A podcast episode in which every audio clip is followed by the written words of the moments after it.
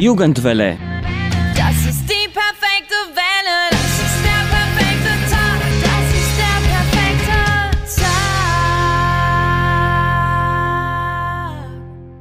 Hallo und herzlich willkommen. Daria am Mikrofon. Es sind offiziell die Sommerferien und wir, das Jugendwelle-Team, haben eine Reihe von Spezialsendungen vorbereitet. Nämlich zwei im Juli mit einem wichtigen Überraschungsgast. Es ist die Rede von dem deutschen Botschafter Per Gebauer, aber mehr werdet ihr sofort erfahren. Spitzt die Ohren und lasst uns beginnen.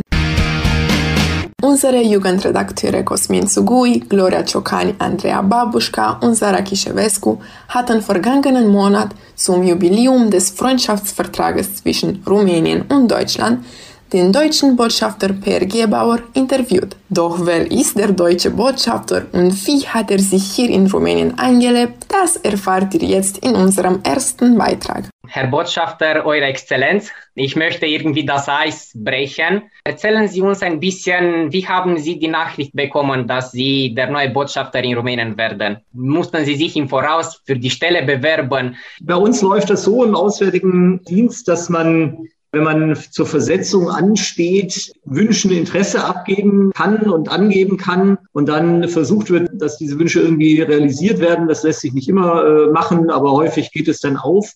In meinem Fall war es so, dass ich hierher gekommen bin, ja zusammen mit meiner Familie und meine Frau ist auch Diplomatin, auch Kollegin. Und für uns beide war es ein wichtiges Anliegen vor der Versetzung, wir waren davor in Berlin, dass wir möglichst an einen Ort kommen, wo wir beide arbeiten können.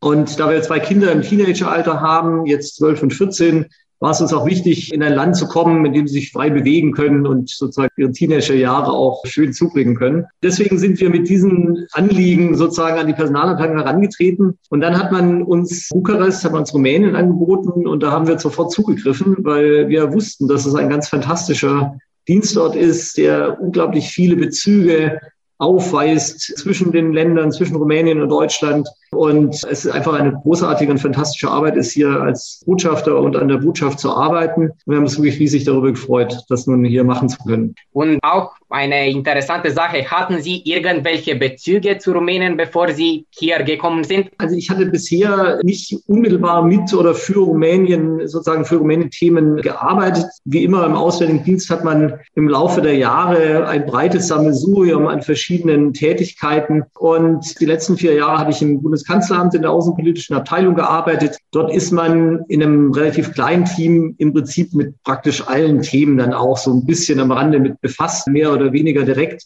Und deswegen fühlte ich mich dann doch ganz gut vorbereitet. Aber es ist tatsächlich so, dass ich weiterhin dieses Land mit großer Neugier und offenen Augen erkunde und kennenlerne und mich sehr darüber freue. Herr Botschafter, Sie waren tätig in Tel Aviv, Bangkok und sogar in Tokio.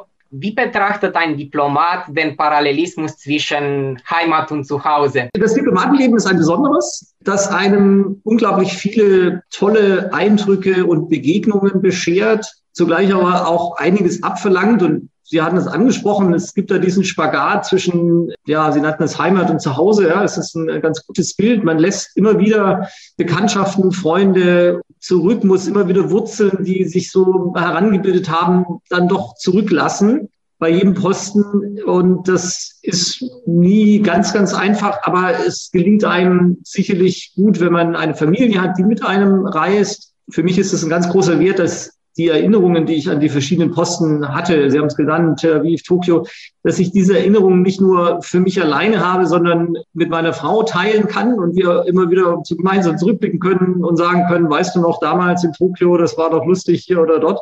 Das macht viel aus. Viel aus macht auch der Aspekt, dass man zwischendurch, zwischen diesen Auslandsverwendungen ja immer wieder nach Berlin zurückkehrt. Wir haben dort ein Zuhause, ein festes, dass wir immer wieder dann eben auch zurückkehren. Das heißt, Kinder haben im wahrsten Sinne ein Elternhaus und die Beziehungen zu den Freunden und Nachbarn dort, die versuchen wir auch dann aufrechtzuerhalten, wenn wir uns gerade im Ausland aufhalten. Und das macht dann den Wiedereinstieg und die Rückkehr ins Inland immer ein bisschen leichter. Aber klar, es ist eine gewisse Herausforderung. Wie haben Sie sich überhaupt eingelebt in Bukarest?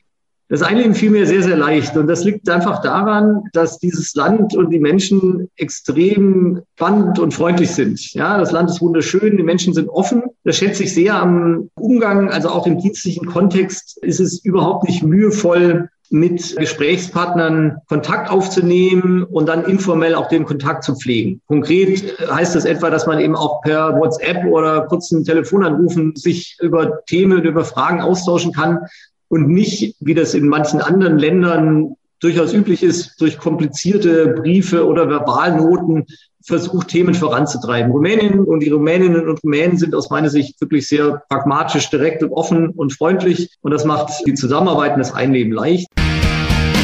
Nun haben wir einen ersten Eindruck von dem deutschen Botschafter Gebauer bekommen. Weiter geht es nun mit dem Hauptthema, dem Freundschaftsvertrag. Herr Botschafter, was bedeutet für Sie denn Freundschaft? Ja, also Freundschaft bedeutet, dass man einander vertraut, dass man sich kennt und schätzt und dass man bereit ist, gemeinsame Wegstrecke gemeinsam zurückzulegen. Freundschaft ist immer ein Gewinn, ja, etwas, was einen jeweils auf beiden Seiten stärker macht und voranbringt. Und das ist für mich so ein bisschen abstrakt gesprochen das Kernelement der Freundschaft. Sie haben ja diese Aspekte erwähnt, aber was ist eigentlich, um tiefer zu gehen. Was ist ein Freundschaftsvertrag? Ist es ein juristisches Dokument oder eher ein ehrenamtliches?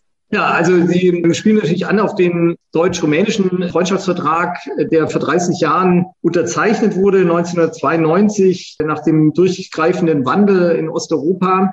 Und er ist, um auf Ihre Frage direkt zu antworten, beides, sowohl ein juristisches Dokument, ein völkerrechtlicher Vertrag, aber eben auch eine politische Willenserklärung oder ein politisches Bekenntnis. Und über die bloßen Buchstaben hinaus, die dieser Vertrag enthält, ist er natürlich mehr, weil er ein Kompass ist für diese Nähe und für diese Zusammenarbeit in allen Bereichen. Wenn wir uns überlegen, was wir mit Rumänien gemeinsam tun können, dann fangen wir nicht an nachzusehen, ob diese Facette im Freundschaftsvertrag erwähnt ist. Und wenn es nicht ausdrücklich drinsteht, dann sagen wir, oh, okay, ist nicht drin, dann machen wir es nicht, sondern es ist uns egal, ob es da drin steht, sondern wir füllen diesen Vertrag über den Wortlaut hinaus jeden Tag mit Leben. Und es gibt ganz, ganz viele Bereiche, in denen wir mit Rumänien extrem eng zusammenarbeiten. Der Vertrag wurde geschlossen zu einem Zeitpunkt, als EU- und NATO-Mitgliedschaft Rumäniens ja noch ein paar Jahre weg waren. Und der Vertrag und die Partnerschaft hat sicherlich dazu beigetragen, dass wir heute enge EU-Partner, enge transatlantische Alliierte sind und jeden Tag uns glücklich schätzen können, dass wir einander haben.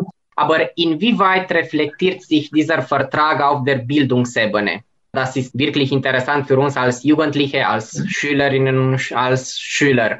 Bildung spielt glaube ich, eine ganz zentrale Rolle für jede Art von Freundschaft, ja, weil die Jugend unmittelbar adressiert wird. Geht zwar bei Bildung immer auch darum, lebenslang zu lernen, aber natürlich ist Bildung vor allem in der ersten Phase des Lebens ein Schlüssel. Und die Eröffnung von Bildungschancen für Jugendliche aus dem einen Land auch im anderen Land und umgekehrt, diese Förderung des Austausches, die ist da ganz, ganz zentral.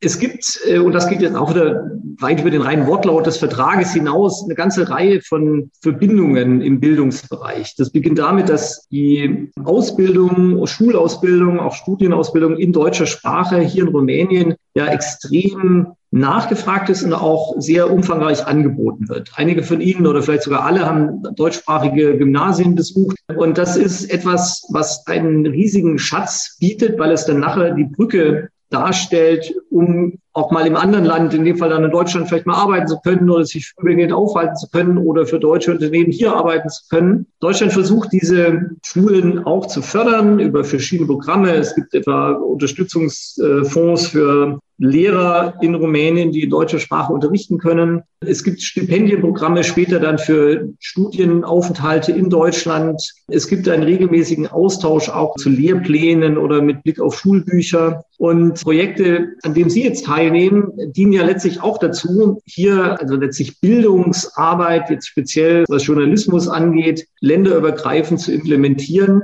Und ich bin immer beeindruckt, wie gesagt, wie viel es schon gibt. Und das heißt aber nicht, dass man sich zurücklehnen sollte und sagen sollte, mehr müssen wir nicht tun, sondern ich glaube, man kann immer wieder überlegen, was zusätzlich gemacht werden kann. Und da bin ich auch immer für Anregungen jetzt auch aus Ihrem Kreis dankbar, welche Felder etwa aus Ihrer Sicht noch zusätzlich bespielt werden sollten.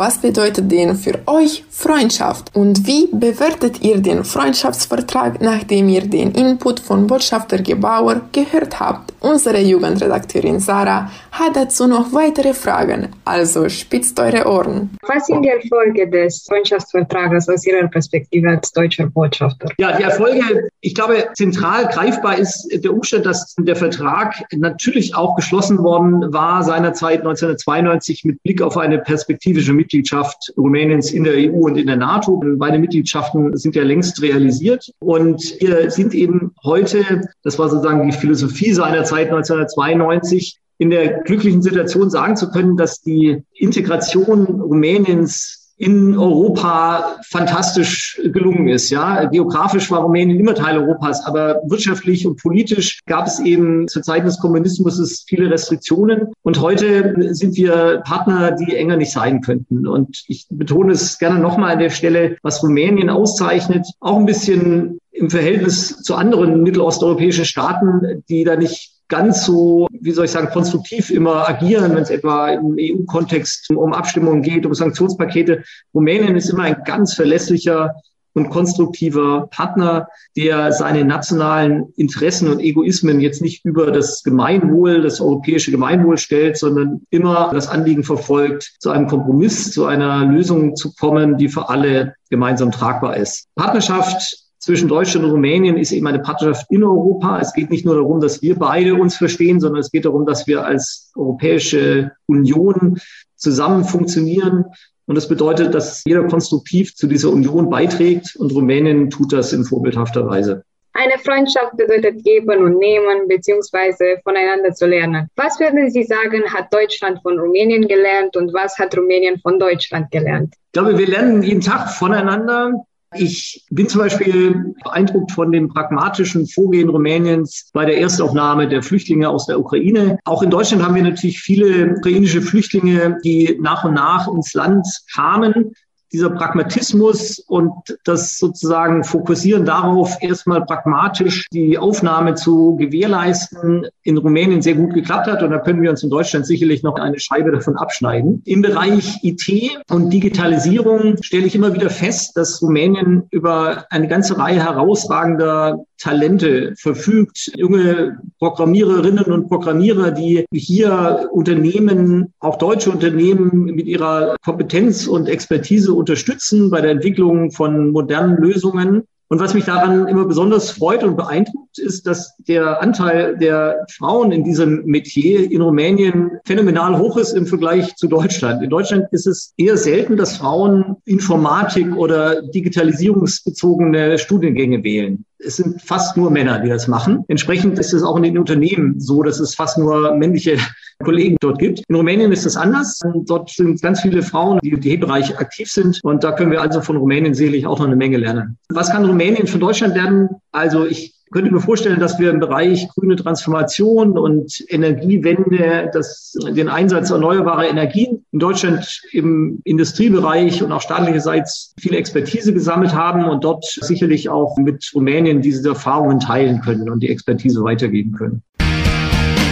Leider ist die heutige Sendung vorbei. Seid nicht traurig, denn beim nächsten Mal geht das Interview weiter. Das Thema, worüber wir der nächsten Spezialsendung mehr von Botschafter Gebauer erfahren, wird der Ukraine-Konflikt sein. Bis zum nächsten Mal. Vergesst nicht, unseren YouTube-Kanal und Facebook-Seite zu abonnieren. Im Übrigen könnt ihr uns auch als Podcast auf Spotify hören. Und wir sind auch auf Instagram. Bleibt sicher und schönes Wochenende wünsche ich Daria euch.